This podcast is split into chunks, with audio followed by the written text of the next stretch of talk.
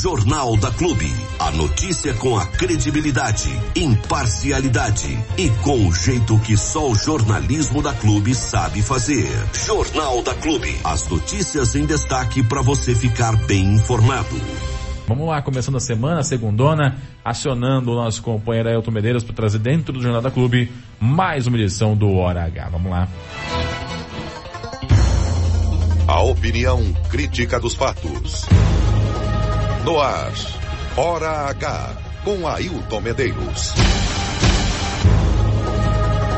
Hora H, Hora H.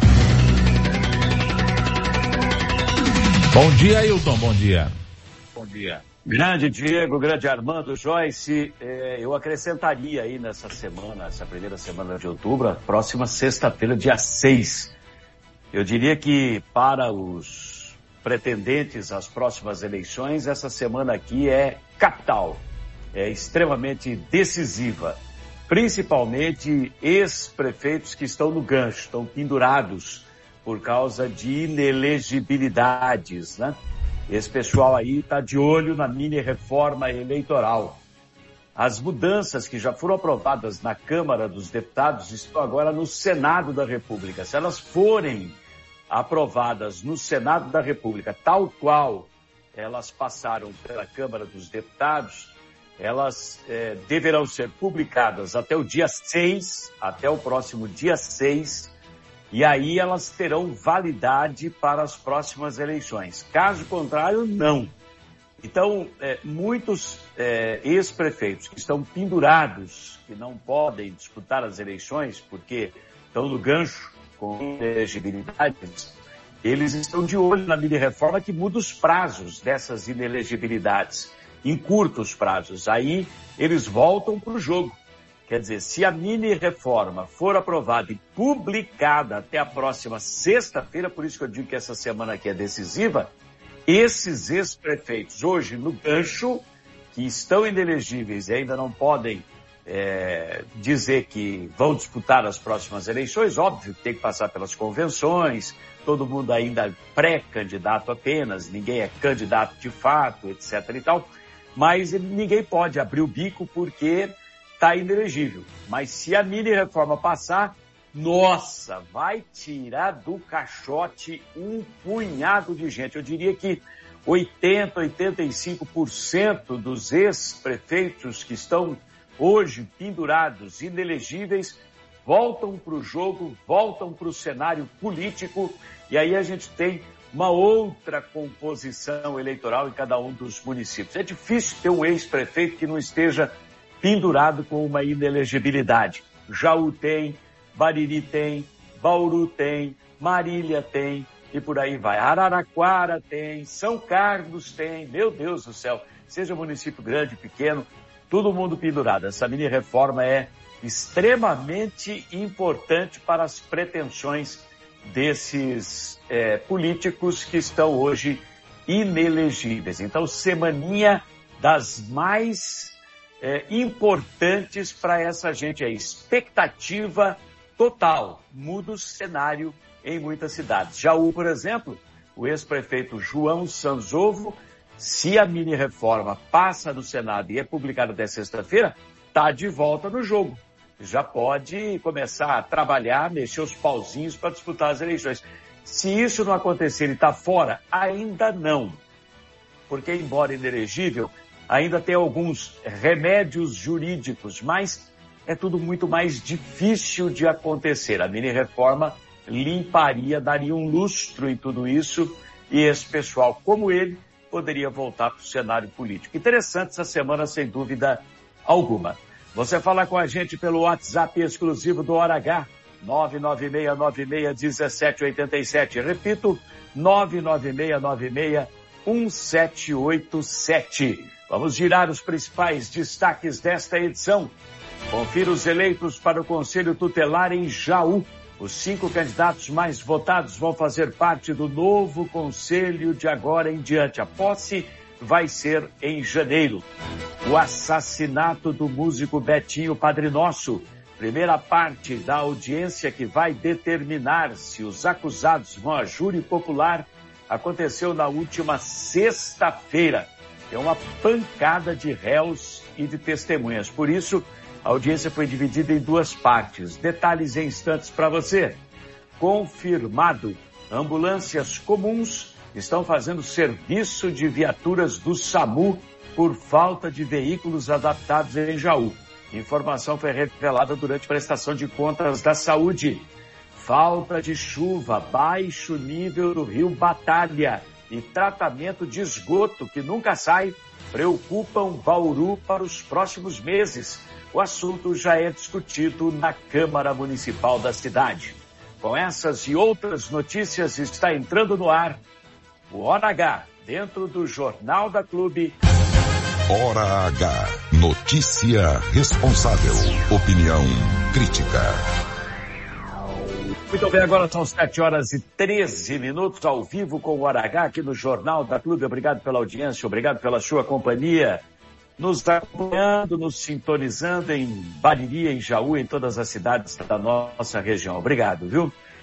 Olha, vamos para Bauru agora. Esse longo período sem chuva está preocupando municípios que dependem de água de superfície para o abastecimento da população. É o caso de Bauru, que capta boa parte da água para consumo no rio Batalha.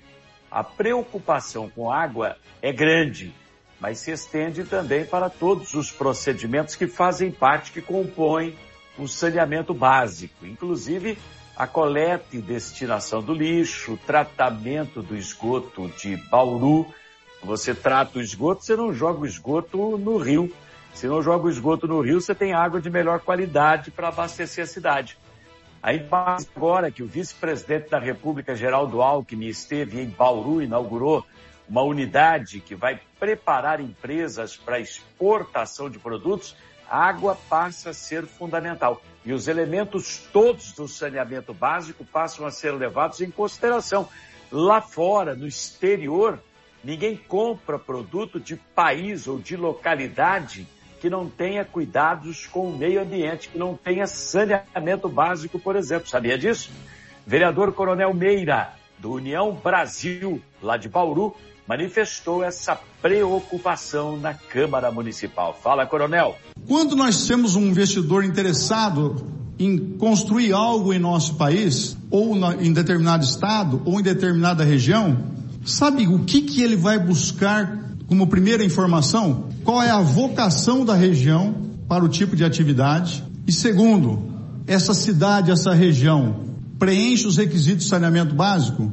Tem água potável para 100% das pessoas? Tem esgoto tratado para 100% das pessoas?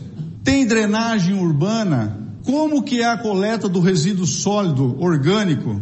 Para onde vai o lixo? O lixo é enterrado? Tem o lixão? Transforma o lixo em energia? Tudo isso hoje é levado em consideração. Se a gente pensar por esse viés, nós vamos chegar à conclusão que nós temos aqui em Bauru muito a desejar. Por quê? Porque nós estamos, desculpe a expressão, capenga no quesito tratamento de esgoto, mais ou menos na destinação do resíduo orgânico, porque nós despejamos 300 toneladas por dia lá no aterro sanitário, sem qualquer preocupação em reaproveitar aquilo que pode ser reciclado.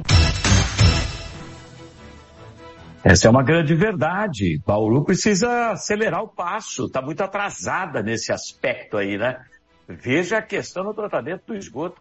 Bauru ainda discute as obras do tratamento do esgoto. Já era para estar tá tratando esgoto há muito tempo. Jaú trata esgoto desde o início dos anos 2000. Ou seja, Bauru está muito atrasada. Quanto à água, Coronel Meira fez um alerta importante. Se você é de Bauru, ou tem gente, parente que mora em Bauru, preste atenção. A água nossa aqui, ela é uma incógnita. Nós vamos ter uma estiagem. Imagine um calorão desse em dezembro. Qual vai ser o impacto disso para as pessoas que necessitam de água do Rio Batalha? Podem ter certeza que vocês vão ficar muitos e muitos dias dependendo de chuva. E se a chuva não vier, nós vamos ter falta d'água nós precisamos dar um rumo a Bauru. E o rumo a Bauru significa tomar decisões inteligentes e coerentes. inteligentes e coerentes. Ele está falando da concessão do tratamento do esgoto, porque o município está conseguindo levar, fazer a concessão para alguém chegar, assumir, concluir, botar para funcionar, para você ter uma água de melhor qualidade lá no Rio Batalha e não despejar tanta água poluída no Rio Tietê, por exemplo, que está às tampas com poluição. Se você está reformando ou construindo, dê uma passadinha na União Materiais para Construção, fale com o Valmir. É o que eu digo aqui, o Valmir resolve. Fale com o Valmir. O Valmir está lá para cuidar de tudo, atender você com muito carinho, muita atenção. Tudo novo por lá, mas com aquele atendimento amigo de sempre.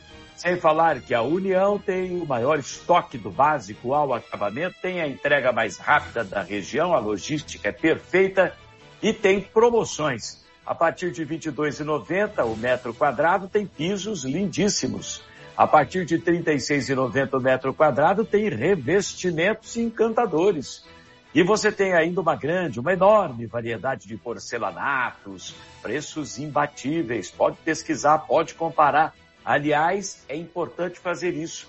União Materiais para a Construção fica na Francisco Munhoz Segarra, 809 o telefone você anota aí, 3662 6771, 3662 6771, Facebook e Instagram, arroba União Materiais Construção. Tudo junto, sem acento, sem cedilha, União Materiais Construção. Beleza? Vamos agora virar o assunto completamente. Vamos para é, Jaú. Ontem foram eleitos os cinco novos membros do Conselho Tutelar de Jaú. Então a cidade teve eleição do Conselho Tutelar, daqui a pouco o Diego Santos vai estar informando a eleição em Bariri. Em Jaú, a escolha se deu por meio de 21 urnas eletrônicas que foram instaladas na fundação, para onde os eleitores se dirigiram ao longo do dia. O resultado final foi anunciado no final da votação, 5 horas da tarde. Por ordem de votação, são os seguintes os novos conselheiros. Eram 11 candidatos, os cinco mais votados foram eleitos, os demais são suplentes. Em primeiro, Luciana Zanato, 495 votos. Em segundo, Eliane Pacheco, 444 votos. Em terceiro, Rafael Vômero Teixeira. O Rafael já foi secretário da Assistência Social, 401 votos. Em quarto, Cássia Garbellini, 355 votos. E em quinto, Charlene 154 votos. Portanto, Luciana Zanato, Eliane Pacheco, Rafael Vômero Teixeira, Cássia Garbellini e Charlene, cinco novos membros do Conselho Tutelar. A posse, dia 10 de janeiro do ano que vem, mandato de quatro anos. Hoje, cada conselheiro recebe R$ 2.350 aproximadamente, R$ 2.350 de salário. Isso é repassado pelo governo federal, que o município recebe e faz o pagamento para o pessoal do Conselho Tutelar, que é, portanto, independente, não tem ingerência de prefeituras no Conselho Tutelar. Outra informação que vem de Jaú, a partir de hoje, a Procuradoria Geral do município será ocupada pelo jovem advogado Geraldo Barbieri Júnior, conhecido por advogar para empresários de loteamentos. Ele era assessor da Secretaria de Planejamento Urbanístico e agora será procurador-geral no lugar do veterano e experiente Rui Piva, que ficou um ano no cargo e pediu para sair, pediu exoneração. Foi publicada no Jornal Oficial, divulgado na última sexta-feira. O Geraldo Barbieri Júnior tem atuações profissionais, inclusive em parceria com o secretário do Planejamento Urbanístico de Jaú, o também advogado muito conhecido em Bariri, Neto Leonelli. Agora o time tá fechado, hein? Hora H. Para quem exige a verdade dos fatos. Estamos de volta, 7h24 ao vivo com Hora H no seu rádio. Na última sexta-feira aconteceu a primeira audiência que vai determinar se os acusados de envolvimento da morte do músico Betinho Padre Nosso, de Jaú, vão a júri popular ou não. O Betinho foi morto dia 8 de novembro de 2021, enquanto era removido de Jaú, da casa dele, para uma clínica de tratamento de dependentes químicos em Valinhos, na região de Campinas. E esse crime, obviamente, pela forma, inclusive, como ele aconteceu, comoveu a cidade. Sem falar que o Betinho era extremamente conhecido né, e querido na cidade. A audiência é conduzida pela segunda vara criminal de Jaú, envolve cinco réus, apenas um continua preso, e não pela morte do Betinho, mas por envolvimento com tráfico de drogas, é que demorou muito para fazer perícia nos telefones celulares. Porque muitas das mensagens, dos entendimentos em e que dia que vem buscar o Betinho, como é que vai fazer para levar o Betinho de Jaú para Valinhos, etc e tal. Tudo isso foi feito por celular, muitas vezes por mensagem de WhatsApp. Mas demorou muito tempo para fazer a perícia nesses celulares. E aí, até o próprio Ministério Público, diante dessa demora, foi favorável à solicitação reiterada e solicitações, diga-se de passagem, dos advogados de defesa dos acusados, para que eles aguardassem o julgamento em liberdade. Todos foram colocados em liberdade, exceção de um que está preso por tráfico de drogas. Aí não tem jeito, né? E tem diversas testemunhas também. Então, atrasou tudo. A advogada da família do Betinho, a doutora Daniela Rodrigueiro, advogada em Jaú, falou com o Hora H e explicou por que essa audiência, que geralmente é única, é uma só, foi dividida em duas partes no caso do Betinho Padre Nosso. Pois não, doutora Daniela? Normalmente é uma audiência única, onde são ouvidas todas as testemunhas de acusação, de defesa e também os réus interrogados. Mas como são vários réus e muitas testemunhas, a audiência foi dividida em duas partes, isso também não é incomum. E nós tivemos a primeira parte, que é a parte onde se formalizou a, a, a oitiva das pessoas que estariam ali para trazer as informações, né, denominadas testemunhas de acusação, mas enfim, as testemunhas que pudessem trazer algo para esclarecer os fatos e realmente foi bastante é, esclarecedor tudo que foi dito nesta audiência, né? Ficou muito claro o, a dinâmica, né, dos fatos, as testemunhas foram bem coerentes, né, sem nenhuma contradição, e, e a dinâmica toda dos fatos, é, de como aconteceu, né, o dia, né, da morte do Betinho, que ele saiu de casa, foi uma internação, né, uma remoção para internação é, numa clínica é, de recuperação, né, de, de, enfim, na cidade de Valinhos, e essa questão da dinâmica dos fatos ficou bem clara, o que aconteceu atrás ali do Jal Serve do shopping, né? É, como que os fatos se passaram ali. E também ficou muito claro que ele sai, né, contido, né, com, com, enfim, com uma contenção num veículo normal, né, por pessoas que não são socorristas, né, que é, se apresentaram para fazer o transporte, mas se imaginava que seriam socorristas e não eram socorristas, não era uma ambulância, enfim. E ele sai vivo e infelizmente vivo e amarrado, contido, né? Com a contenção física. E chega em Valinhos já sem vida, né? A primeira pessoa que tem contato com ele lá em Valinhos já ah, atestou que ele chegou sem os sinais vitais lá em Valinhos. Enfim, foi bastante triste, bastante difícil, né, de, de ouvir todos os depoimentos, né, a agonia dele, a tristeza dele, o desespero dele pedindo socorro, mas, é, enfim, necessário para o processo. E essa primeira parte, então, se concluiu agora e a gente vai ter a segunda parte marcada em novembro, onde então, com o fim desses depoimentos e com os interrogatórios que virão nesta data, né, o que tudo indica, então a, a juíza deve decidir e a decisão, basicamente, né, são quatro possibilidades de decisão, mas basicamente é se vamos a julgamento pelo tribunal do júri ou não, né? E aí, se formos a julgamento pelo tribunal do júri, mais para frente será marcada a data para esse julgamento. Olha, foi uma coisa interessante é, e, e, chocante até você acompanhar um dos depoimentos é, durante esta audiência de julgamento na sexta-feira de uma moça que estava é, numa academia ali próximo do local onde o Betinho foi imobilizado, né? Estava dentro do carro, já foi imobilizado. Ela fala até no enforca gato para prender as pernas e prender os braços dele. E ele foi levado deitado no banco de trás do carro, no colo de dois eh, homens que vieram para auxiliar na remoção dele. Mas já imobilizado, né? Naquele momento parece que ele já sabia do destino dele, porque ela relatou, ela chorava muito. Ela teve contato com o Betinho, ela correu lá quando ela viu o que estava acontecendo. E ele pedia socorro, pelo amor de Deus, me tira daqui que eles vão me matar.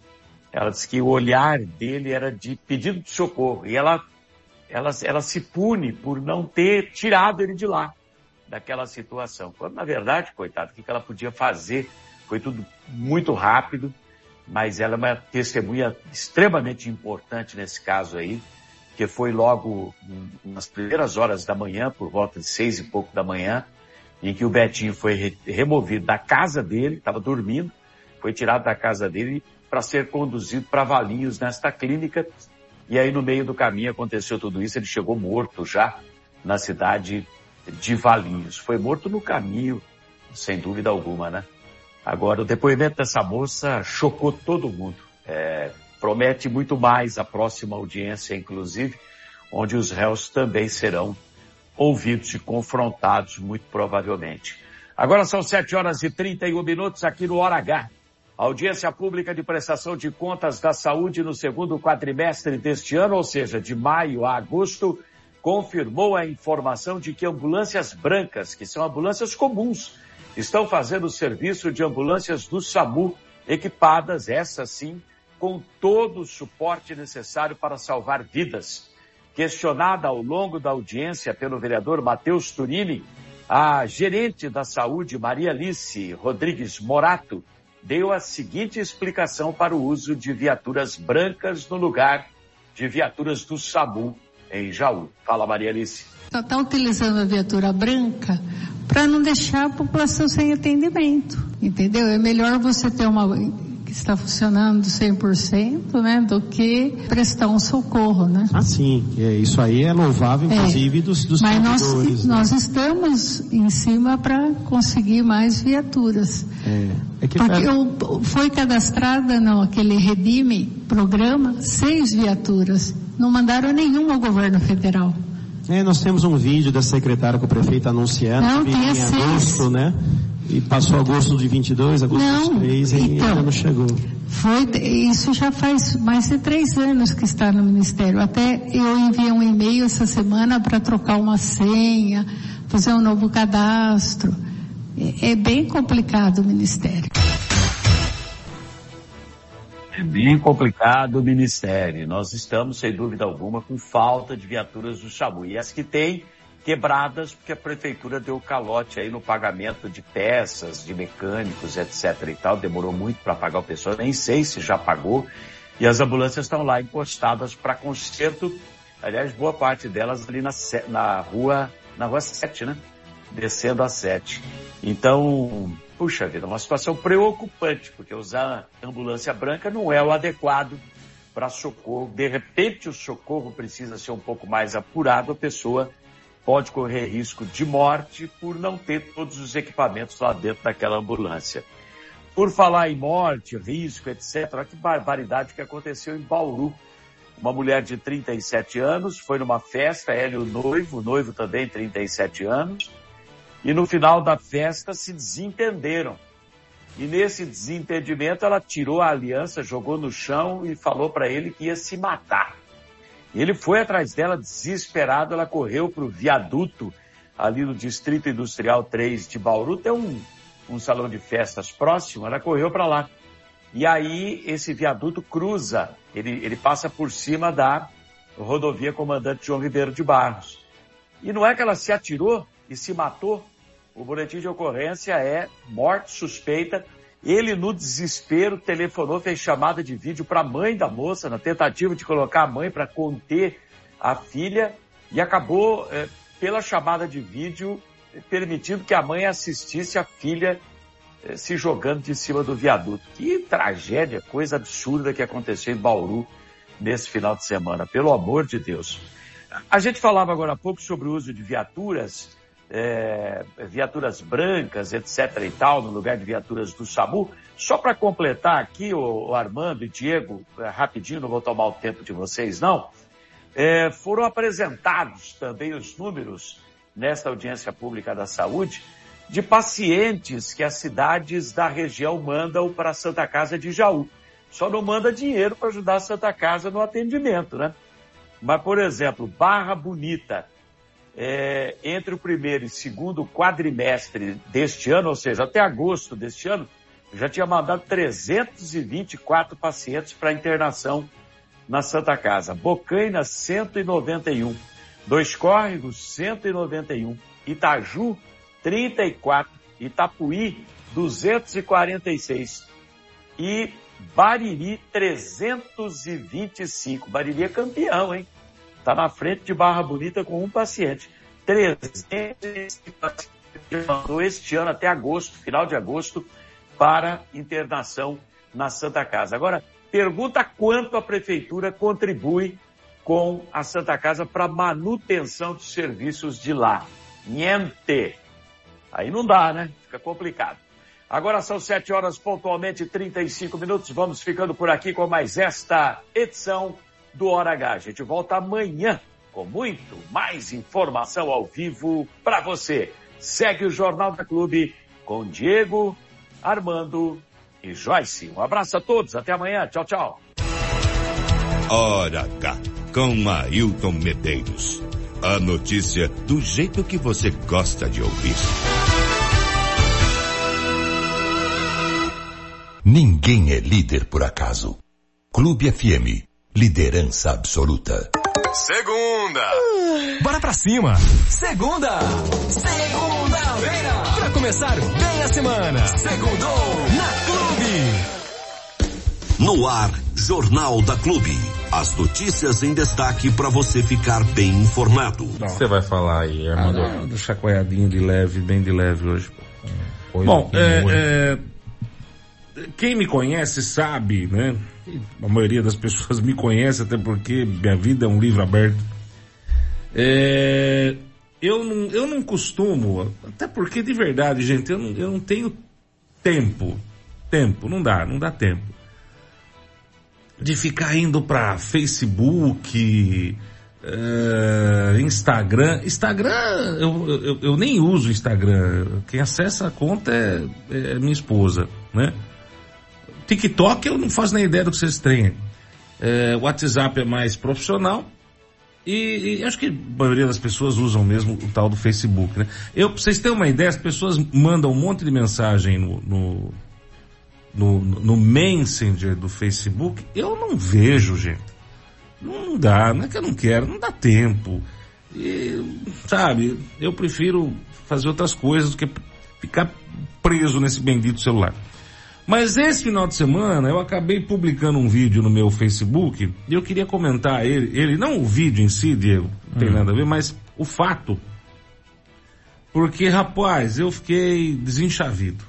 Ixi, o que aconteceu? Desenchavido, desenchavido, fiquei, fiquei chateado, fiquei triste mesmo, para ser bem sincero. É, todo mundo sabe, eu, de fim de semana, eu atuo como voluntário no movimento escoteiro aqui de Bariri. E o grupo escoteiro está passando por reforma. Então tá difícil ter atividade ali no grupo. Tem, tem uh, telha, tem tijolo, enfim. Então fica complicado ficar com as crianças ali no grupo, né? Mas fica difícil também não ter atividade, porque as crianças esperam o final de semana para poder participar. Bom, esse final de semana a gente resolveu ir no lago com as crianças. Certo. Eu ouvi, eu ouvi, eu ouvi. Pai do céu. Ah, gente, judiação. Judiação, judiação, judiação, judiação, de verdade. Mas eu queria comentar o fato, Diego. Não adianta também ficar aqui falando, ah, porque os vândalos vão lá quebrar, ah, porque os vândalos vão lá quebrar, ah, porque os vândalos vão lá quebrar, ah, porque os vândalos... Porque sempre vai ter vândalo quebrando. Isso é normal. Não adianta você pôr luz os caras quebram, não adianta, não adianta, nego quebra mesmo. Nego tá aí pra quebrar, gente. Isso aí é, sabe? É os fios do capeta, é os fios de chocadeira, é, é os, os, os, os desocupados da vida, é os fiotes. Eu, eu costumo dizer que aquele que quebra o que não é dele, que quebra o que é dos outros, é os fiotes do capeta, né? É os fiotes do capeta. É o fio da. Enfim. É... Mas o que me chama a atenção, Diego, é que alguns brinquedos resistiram. Hum. Porque são brinquedos mais resistentes. Mais fortes. Mais fortes. E aí eu tava dando uma olhada lá no, no nos brinquedos do lago. Por exemplo, os balanços. Hum. O ferrinho que segura o balanço é extremamente fino. Isso. Não é fácil entortar. Ora, bolas. Se o ferro fino é fácil entortar, por que que não põe um pino grosso ali? Por que que não... Porque assim, gente, vamos lá. Isso chama-se tentativa, erro e quem sabe um dia acerto. Você coloca um balanço de ferro com uma corrente fininha, menininha. O pessoal vai lá e quebra. Opa, peraí, não adianta pôr de novo esse mesmo produto. O pessoal vai quebrar. Ó, oh, mas precisa pôr uma corrente maior, tem que trocar a trave, colocar um, um, um, um, um de madeira mais grosso. Tá, vamos pôr. Vamos colocar um mais grosso. Vamos fazer um mais reforçado. E colocar um balanço mais reforçado. Porque se a ideia dos caras é quebrar, a nossa é dificultar que eles quebrem. E de preferência, que na tentativa de um filho da mãe desse quebrar um brinquedo público, ele quebre o braço, quebre a perna. Quebrar o pescoço seria, assim, o ápice do, do, do, momento, do demais e do contentamento da população. Mas isso não vai acontecer. Mas a gente tem que criar mecanismos que dificultem o, o, o ato de vandalismo, né? Você percebe que o que você coloca e que é fácil quebrar, é quebrado. Os caras quebram. Os caras quebram mesmo. Aquele brinquedo lá, que era muito legal, que era cheio de tira elásticas, que as criançadas ficavam... É uma tentando... cama de gato, né? Era show de bola. Até que durou bastante aquele. Aquele durou bastante, não foi pouco não. Durou bastante, né? Aquele outro que foi feito mais recentemente com espaguete de macarrão, depois com tira de, de, de pano, sei lá com que foi. Aquilo lá tava na cara que não ia durar, né? Não era nada público e notório que não ia. Até pneu dentro do lago tem. Não sei se você viu no vídeo lá. Como é que um pneu foi parar lá dentro, não? Eu vi. Só ah, Deus. Tiraram né? do brinquedo ali. Ah, é verdade. É do brinquedo. Tá tentando saber de onde foi aquele... Do brinquedo. Isso. Então, gente, é, não adianta a gente ficar aqui criticando, criticando, criticando, se nós não encontramos uma solução. A solução é contratar uma empresa que consiga fazer brinquedos mais resistentes. Num primeiro momento para tentar dificultar o ato de vandalismo. E num segundo momento, gente, não tem como. Tem que ter câmera nos locais. Locais que são é, é, é, é de, de, de, fácil é, acesso para quem quer quebrar, como por exemplo ali o lago, tem que ter câmera. Eu vi que eles colocaram uns postes mais altos agora, com uma iluminação de LED mais alta. Essa deve durar bem mais. É. Essa deve durar bem mais. Isso aí é o que a gente sempre fala aqui. Não adianta. Não adianta colocar postinho bonitinho com um globo baixo. É você pedir pro idiota, pro imbecil, pro filho de chocadeira, pro, pro babaca ir lá quebrar. Só falta você pintar o alvo. Você colocar aqueles postinhos bonitinho é pedir pro idiota ir lá quebrar, porque o idiota vai lá quebrar. Entendeu? O idiota, porque só pode ser um idiota uma pessoa dessa, né? É, é gente que não tem, gente que tem na cabeça merda em vez de qualquer outra coisa. Então, dificulta, poste no alto, iluminação. Pode até ficar deficitária a iluminação por causa das árvores. Fica, concordo. Fica uma iluminação merda. Mas é melhor ter uma, uma, um pouco de iluminação do que iluminação nenhuma. É melhor você poder enxergar um pouco numa penumbra do que não enxergar nada, né? Porque o não enxergar nada facilita os negros ir lá e quebrar. Agora, não adianta. Tem que pôr câmera, tem que pôr guarda municipal rondando. Não adianta. A atividade delegada foi suspensa. É, é uma besteira que não, não tem lógica. Já está difícil com o pouco que tem. E ainda tira o pouco que tem, fica pior ainda. E aí os vândalos vão e faz a festa. Agora, como é que a família vai? Nem todo mundo tem condição de ser sócio de um clube. Viu? Nem todo mundo tem condição de ser sócio de clube aqui em Bariri. E venhamos e convenhamos. A o... minoria, né? A minoria. E venhamos e convenhamos, o clube municipal, por é, é, mais condições que tenha de oferecer lazer para a população, é um clube acanhado pequeno que foi feito numa cidade menor, né? uma cidade que era para pouca gente. Agora, se, se 10% da população resolver ir lá no clube, não cabe. Não cabe. Então, a administração tem que começar a investir em sistemas de segurança e em melhorias para dificultar o ato do vandalismo, porque não tem onde a família aí. Não tem a família aí. Como é que você vai num lugar desse, você vai levar seu filho para brincar no quê? Quem quiser pode entrar lá no meu Facebook, entrar e olhar, vai ver que não, não tem condições. Levar criança para brincar ali é realmente você correr o risco da criança se machucar. É correr o risco da criança se machucar. E o bosque que tem ali atrás eu vou falar um negócio para você, Diego Santos. Hum. É fantástico. Não sei se você já teve oportunidade de ir ali no, no bosque atrás. Já. É fantástico. Eu eu estaria. Eu, eu já fui no bosque, naquela parte do riozinho que tem ali atrás também. São vários rios ali, né? São vários afluentes ali. Na verdade tem um córrego que vem de lá do fundo. Não sei se tem vários. Eu só vários, vi um só. Vários. Que vem lá do, do fundo, né? É um córrego até bonito, raso São ali. três ou quatro córregos que, que desembocam aí. Não sei se é uma ramificação do mesmo lá de trás, que é bem provável. Bem né? provável. É bem provável que seja uma ramificação Porque do mesmo. Porque de lá da rodovia para cá vem só um. Então, acho que ali ele se ramifica e o lugar, é, esse final de semana a gente viu um filhote de capivara, pequenininho. É, eles moram ali. É, é um filhotinho de capivara pequenininho.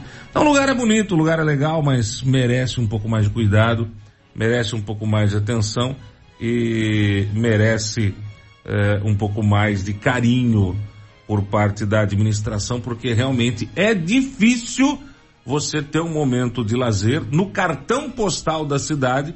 Quando você chega no cartão postal da cidade, ele está completamente destruído. Você não tem, não tem, tem. A quadra de areia que está ali, a quadra está ali, mas você joga como na quadra de areia? Você não tem uma bola, você não tem uma rede, você não tem nada. Então, o, o que sobrevive ali, o que sobrevive é a pista de skate. Talvez por ser feita com concreto e aço, os caras ainda não conseguiram comprar dinamite para estragar a pista. Porque o resto é difícil, bem difícil.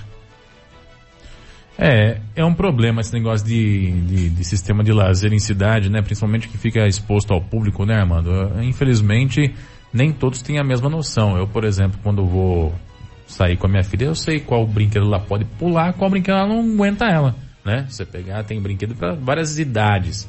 Agora, isso, essa, esse mesmo bom senso não se tem por parte de todos os que participam desse tipo de, de ambiente. Agora, eu, eu, infelizmente, eu não consigo ver ainda uh, pessoas que façam a diferença, em especial dentro do poder público. O arroz com feijão, é, até se deixar a porta fechada lá e a sala sozinha, faz. O arroz com feijão funciona sozinho. Agora, gente com inovação, gente com criatividade, gente com vontade de fazer diferente, é que falta. E isso eu não falo só de Bariri, eu falo de todas as cidades da nossa região. O quanto é importante ter hoje sentado numa cadeira de prefeito ou numa cadeira de comando, numa diretoria, numa secretaria, alguém que tenha criatividade, alguém que possa ter proatividade, alguém que não deixa a maré levar. Alguém que reme, que levante em cima da prancha, que surfe na maré. É isso. Essa galera aí tá, tá em falta, tá em escassez total, né? Por um lado, porque normalmente essas pessoas que ocupam cargos públicos são né, os cupinchas do prefeito, e por outro, porque às vezes o prefeito que está ali também não tem a capacidade de exercer aquele mandato. Infelizmente, é, também a população vai na base da tentativa e erro. Então a gente fica aqui na expectativa que os municípios da nossa região, eles possam ter sempre ocupando a cadeira de prefeito alguém que tenha a criatividade, fazer o a mais. Não é só manter, é fazer o a mais. Aí eu fiquei é, chateado esse tempo atrás aí, quando, semana passada, quando eu vi a notícia de que a Prefeitura de Bahia acabou suspendendo o contrato com a atividade delegada, né? Um avanço que nós tínhamos tido na questão da segurança pública e agora um retrocesso que nós tivemos com, a, com essa questão da segurança pública, da, da questão da, da atividade delegada que foi suspensa e pode inventar desculpa que for, é porque não tem dinheiro. Pode falar o que for. Suspendeu a atividade delegada porque não tem dinheiro. Tá sem dinheiro a Prefeitura de Bariri. Essa é a verdade, gente. Vai, ah, porque vai mudar um negocinho aqui, porque tem que fazer um ajuste técnico ali. Faz e continua fazendo, mantendo, né? Muda o que tem que mudar, mas não suspende. Então não vem com desculpinha esfarrapada pro meu lado, não. Suspendeu porque não tem dinheiro. E aí a situação que já era complicada fica um pouquinho mais complicada ainda, sabe? Quando é que a gente vai ver alguém que tem a, a iniciativa e falar assim, não, Vamos colocar câmera, vamos sincronizar as câmeras públicas, né, que estão na rua, das pessoas com um sistema único, como já foi em, em alguns municípios aí, aquele a, sistema integrado de câmeras por IP, que você disponibiliza ali para a prefeitura, a câmera que está na porta da sua casa, para ajudar a solucionar algum tipo de caso. Quando é que isso vai acontecer? É, às vezes, criatividade, coragem, peito aberto para experimentar, essa que é a verdade, que infelizmente falta muitas vezes. Bom, Marcão Savoy, lá em São Paulo, fala, vamos morar no interior que é bem melhor? Isso fica só no sonho. É, Marcão, não é fácil não. Aliás, eu quero agradecer aí a quantidade de pessoas que entraram em contato aí, comentando o vídeo aí, elogiando a atitude. Pode parecer um assunto chato, né? Mas que movimenta uma cidade, pode ter certeza disso. Isso não é um problema de Bariri, é um problema de toda a cidade. E que é fácil resolver. É fácil resolver, basta querer. Basta querer. Dia das Crianças 2023 na Clube. Você sempre bem informado com o Jornal da Clube. A notícia com imparcialidade que você exige. Começo de mês, nós temos a sessão ordinária do Legislativo acontecendo em diversas cidades, né? Sim. Aqui em Bariri hoje também tem sessão do Legislativo. Uhum. É, a expectativa na cidade de Bariri é com relação aos cinco dias de prazo que a comissão processante tem para analisar aí a, a argumentação do prefeito com relação às denúncias apresentadas, né, para ver se se toca ou não toca para frente a processante. Esse prazo termina essa semana, né? Esse prazo termina essa semana e nós devemos ter aí o posicionamento dos vereadores com relação à sequência ou não da processante aqui em Bariri. São dois, dois os passos que podem ser tomados, né? Após a apresentação do relatório, os vereadores podem votar pela aceitação uh, do pedido do relatório. A partir daí, o processo segue, né, com o seu prazo para votação do relatório final, né, aonde pode ou não caçar o prefeito Abelardo, ou simplesmente entender que a argumentação do prefeito é viável, né, e que realmente ele não teria culpa aí no cartório e votar pela arquivação da, da, da processante. Lembrando que existe ainda o, o, o, processo correndo pelo Tribunal de Justiça, né? O Ministério Público encaminhou as denúncias ao TJ em São Paulo. É um pouco mais demorado, nós não temos essa celeridade toda que acontece na Câmara com todos esses prazos no Tribunal de Justiça, né? Até conversando com algumas pessoas, é, o comentário é que o TJ deve se manifestar com relação a isso, provavelmente só no ano que vem. Né? Não, não sei se há tempo hábil disso acontecer ainda esse ano. Mas, quando a gente fala de justiça, Brasil e política, tudo é, é questionável e é uma surpresa a cada dia, né? O que, o que não tem prazo para acontecer, mas deveria estar tendo aí uma cobrança maior, porque a população está cobrando uma barbaridade, é respostas com relação ao acordão né, da cidade de Jaú, aonde nós temos aí o vice-prefeito Bauab denunciando um suposto acordo que aconteceu entre o, o ex-prefeito Rafael Agostinho e o atual prefeito Ivan Cassaro, em reuniões que aconteceram antes da eleição, né? Reuniões estas onde o que foi tratado é uma grande incógnita, o que foi combinado é uma grande incógnita, mas que a população quer saber de qualquer jeito, né? A população tá, tá aí ávida por informação. Nós já, já descobrimos, né, que uma das pessoas que estava junto com é, o Tuco na, na, nas reuniões que ele participou, lembra que ele falou que ele, foi ele mais duas pessoas. Ele, o prefeito, o ex-prefeito e o mais duas pessoas. Mais duas. Uma dessas pessoas a gente já sabe quem é, um advogado. Advogado? É um advogado. Um advogado. Nós vamos tentar entrar em contato com ele para saber se ele confirma, se ele não confirma, se ele fala o que aconteceu, se ele não fala o que aconteceu, se é verdade, se é mentira.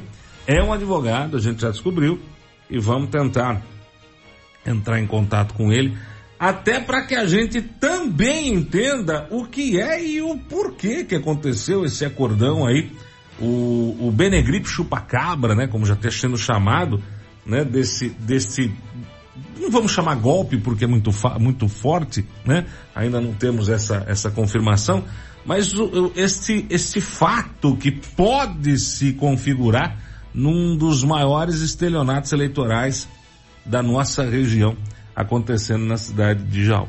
Então fica a, a, o pedido, né, para que as pessoas envolvidas se manifestem e contem aí o que aconteceu realmente. Hoje, como tem sessão também em Jaú, aliás, toda segunda-feira tem, é, a gente fica na torcida aí para que os vereadores também cobrem, né? Não sei, chamar o vice-prefeito para falar na Câmara, explicar o que é o acordão, né? Ou então, sei, convocar, não sei.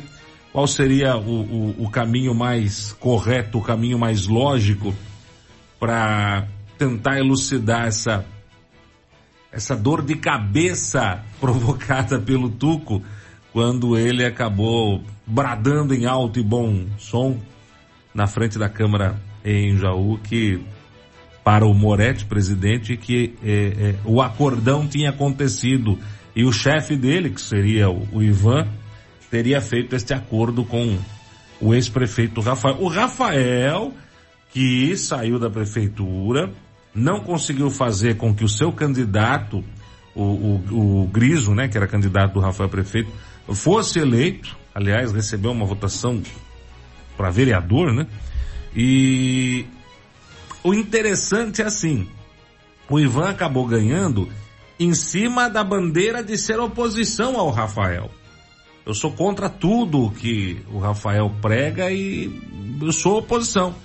Só que não foi esse o que a gente percebeu, não foi esse o fato importante dessa mudança de governo, porque muitas pessoas que faziam parte do governo Rafael continuam no governo Ivan. Então a mudança aí parece que foi uma mudança meio maquiada, né? É aquela famosa, vamos dar uma volta em tudo? Eu quero dar uma, um, dar uma volta de 360. Eu quero fazer um giro de 360 na minha vida. Ou seja, você voltou no mesmo lugar que você saiu, né? Você não mudou absolutamente nada. E é essa a pergunta que não quer calar hoje pro eleitor jauense. O eleitor jauense que votou em Ivan Cassaro, ele foi enganado? Essa é a grande pergunta. O eleitor jauense que votou no atual prefeito foi enganado? Votou numa opção de oposição porque eu não concordo com o governo do Rafael, eu quero mudar tudo, eu vou mudar tudo, eu não concordo com a maneira que a cidade está sendo administrada, eu vou votar na mudança e a mudança, na realidade, foi apenas uma mudança na embalagem, o conteúdo é o mesmo. Hum. Isso dá para configurar um estelionato eleitoral, né? Quando a gente prega uma coisa e faz outra coisa, né? Nós vamos mudar tudo porque eu não concordo com nada, mas eu entro e mantenho tudo. Então trocou-se a embalagem. A cara do governo é outra, mas o governo é o mesmo. Hum. Né? Pode não estar tá lá o Rafael, mas quem estava com o Rafael está lá. E as atitudes mostram que as mudanças que a população e o eleitor esperava não vieram. Então, soma-se a isso o fato do vice-prefeito, que já foi colocado de escanteio já desde o começo do governo, é, ter anunciado aí esse acordão. O acordão Benegripe chupa-cabra, hum. chupa-cabra Benegripe, e que agora a população quer, porque quer, porque quer, porque quer, porque quer, porque quer, porque quer, e com razão quer saber. E com razão quer saber. É, o mínimo que se espera é uma resposta para esse tipo de situação. Né? Mas vamos tentar entrar em, vamos tentar entrar em contato com, com esse advogado, né, para saber se realmente ele participou das reuniões e se ele quer abrir o que aconteceu, que foi acordado e decidido.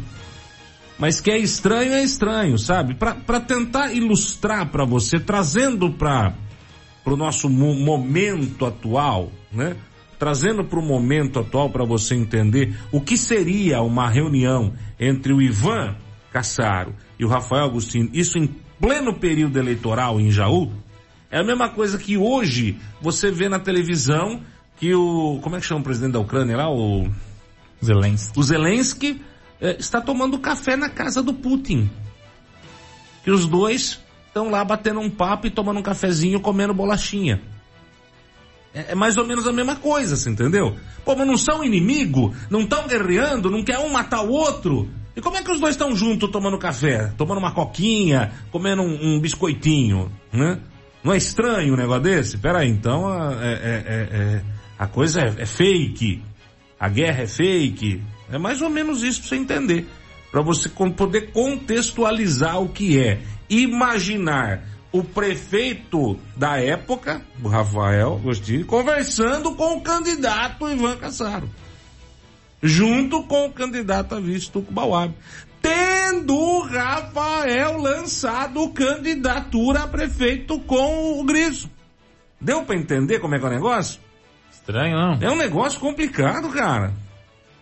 É um negócio sem noção, sabe? Não, não dá, não encaixa, não, não fecha. A tampa não bate, entendeu?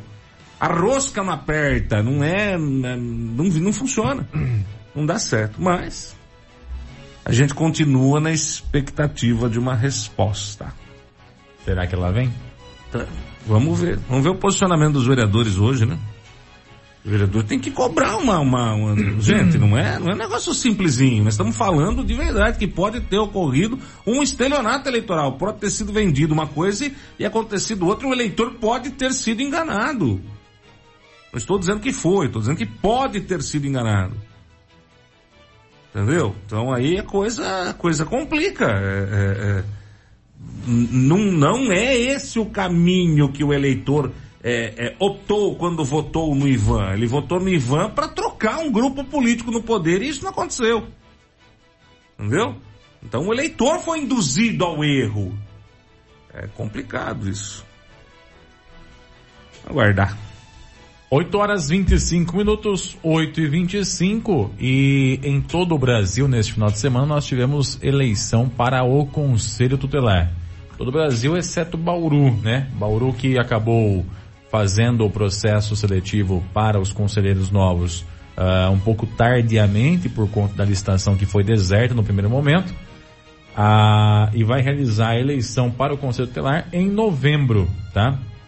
Uh, então, dia 12 de novembro é quando acontecerá a eleição para o Conselho Tutelar na cidade de Bauru. Nos outros municípios, a eleição aconteceu no domingo de on ontem, né? Domingo dia 1 e já tem os resultados. Vou divulgar aqui o resultado de algumas das cidades da região uh, que já divulgaram esses resultados para poder a gente já fechar essa conta aqui no Jornal da Clube, tá? Em Bariri, nós tivemos a escolha de cinco conselheiros, né? Foram seis candidatos, foram eleitos Marcelo Moscone com 179 votos, Meire Gasparotto com 152 votos, Cristiane Pultrini com 136 votos, Daniela Bernardo com 126 votos, votos e Paulo Slompo com 117 votos. O suplente ficou João de Barros com 116 votos. Um voto de diferença jogou o João de Barros na suplência, né? A Daniela Bernardo e o Paulo Slompo são estreantes no Conselho Tutelar. Os outros três são reeleitos, foram reeleitos do atual grupo de conselheiros existentes. E a Cristiane Pultrini, na cidade de Bairi, ela tá, ela concorreu sob júdice, né? Ela vai aguardar resultado aí da decisão no TJ, que pode mantê-la como é, candidata eleita ou pode é, eliminá-la desse processo e aí automaticamente João de Barros passa a ser o titular da vaga. Por enquanto, a Cristiane está eleita e deve continuar como conselheira a partir do ano que vem. Isso em Bariri, tá? Resultado na cidade de Bonacéia, os eleitos. Taína, é Taína é isso? Taína Barbaresco, de, é, com 151 votos. Eliana Bueno de Campos, 145 votos. Regina Pérez Montilha, 121 votos. Rita Bright, 115 votos. E Milenda Silva, com 98 votos. Na cidade de Bocaina, Ellen Toscano, com 234 votos. Débora Pegorim, com 181 votos. Miriam Januário, 155 votos. Kaique Carneiro, 129 votos. E Bruna Carneiro, 97 votos. Na cidade de Itaju, Joyce Mazotti, que não é você. Não sou eu. É, Devite, né, Devite. Joyce Mazotti com 123 votos. Valdineia Osiliero com 89 votos. Maria Cruz com 85 votos. Samira Manicuri com 56 votos. E a Luana Campos Anana com 51 votos. Em Jaú, o Ailton já divulgou, mas eu repito aqui, Luciana Zanato com 495 votos, Helena Pacheco com 444 votos, Rafael Teixeira 401 votos, é, Cássia Garbellini com 355 votos e Charlene com 154 votos foram os eleitos na cidade de Jaú. Você ouviu no 100,7 Jornal da Clube. Fique bem informado também nas nossas redes sociais.